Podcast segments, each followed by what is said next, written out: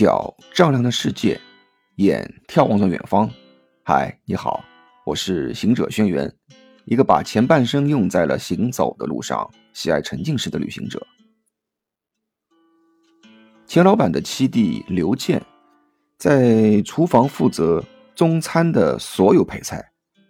他呢，指着地上两个高宽一米多的不锈钢圆筒。里面各放着一大堆切好的那种鲜红色牛肉，告诉我，饭店呢每天不会有太多的菜式，最多一个主菜，三个副菜加一个汤。今晚呢要做牛肉主题的菜系，所以我今天的工作就是把二十斤的牛肉弄到不会出水分。接下来他教了我顺序。和以及做的方法，就自己去做其他事了。我当场就懵了，这么多我一个人完成，没办法，唉，只得先一把抓起牛肉，用力捏了下，先让它松散，然后用小锤子慢慢敲打，把里面的筋膜啊打碎，这样呢吃起来就不会筋筋拉拉的。把所有的牛肉啊都中式指压之后，是不是挺像啊？然后呢，再重新放回圆筒，用力用拳头捶打十来分钟。里面呢再放少许小苏打啊，这样就是说可以让肉呢蓬松些。再放淀粉，呃，可以减少肉本身的水分。起到润滑的作用，再倒入木瓜汁，让里面那种独有的叫做蛋白酶啊，将牛肉的胶原蛋白部分水解，呃，可以使肉的口感呢起到嫩滑的效果。这个时候啊，把牛肉拍打平铺，大约静等十五到二十分钟左右吧。让肉里面的那种浮水啊渗透出来，倒掉。随后呢，重复做了五六次。啊，如果说是家里就量少嘛，就不需要这么多次啊。直到浮水啊没有了，牛肉摸上去呢有粘性、有劲道，啊嫩滑，就算大功告成了。哦，全部做完，晚上上班的人啊都要快来了。四个小时下来，我的腰、手臂、手掌啊，都酸胀无比。晚上吃饭，哼，拿筷子啊，都是一直在颤抖啊。事后呢，我才知道，这么大量的肉，我没来前，都是他们两到三个人同时做的。嗯，看来这就是典型的欺负新人啊。饭店里每个人的工作职责倒是安排的井井有条，除了钱老板管控全场，钱老板的老婆呢，当然就管财务了。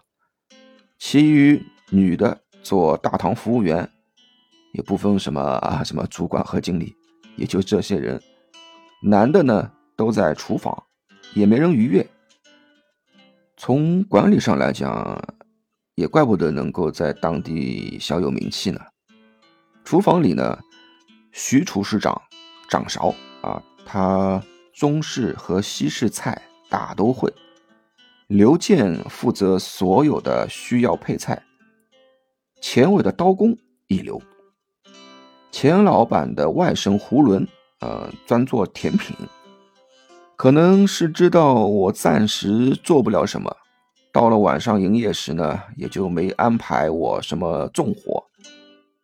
有脏的餐具送进来，我马上洗干净；有谁需要什么的呢，我马上就递过去。哼，当然也拿错过好几次啊，毕竟不熟嘛，也被骂了好多次。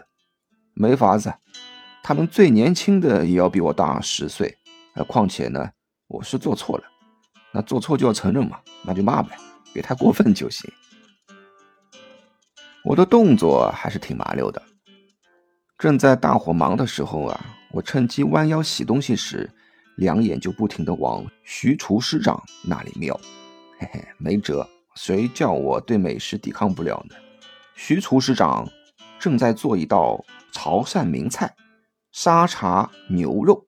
就见他往锅里啊倒了适量的花生油，冷油在一半时呢，下那个蒜头末啊，记住啊，一定是蒜头末。开始呢有香味冒出来，马上倒入空心菜的干，炒一会儿会儿，再把空心菜的叶子放进去，放一点水，这样呢可以使空心菜吃起来清脆些。快速的炒均匀，记住啊，一定要快速，否则啊它那个菜容易烂。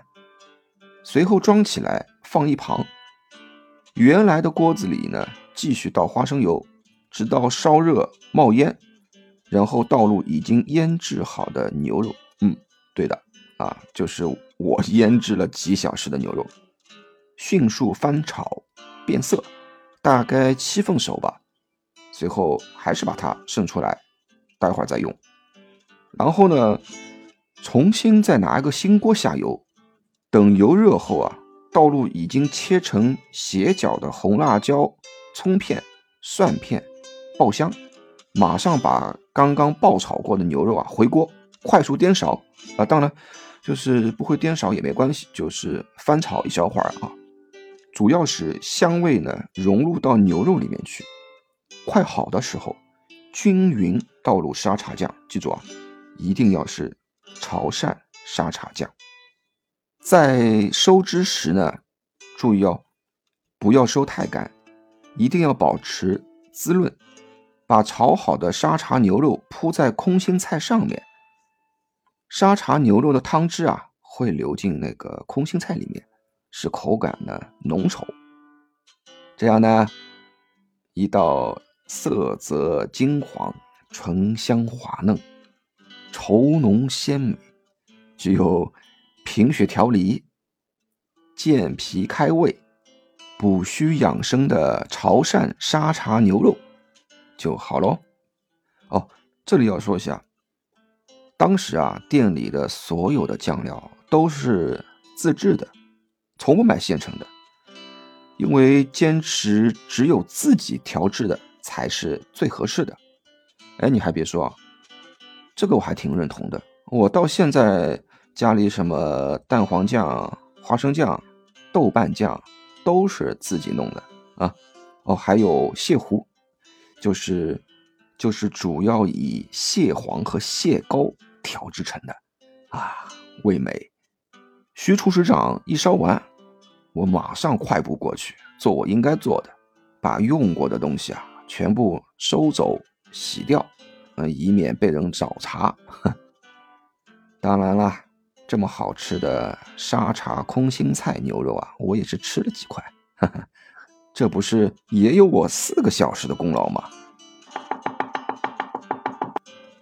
哈哈哈，你没听错啊，我正在斜切辣椒蒜片呢，和你聊的我嘴又馋了，索性现在就去烧盘沙茶空心菜牛肉，这可是我的独家秘方啊。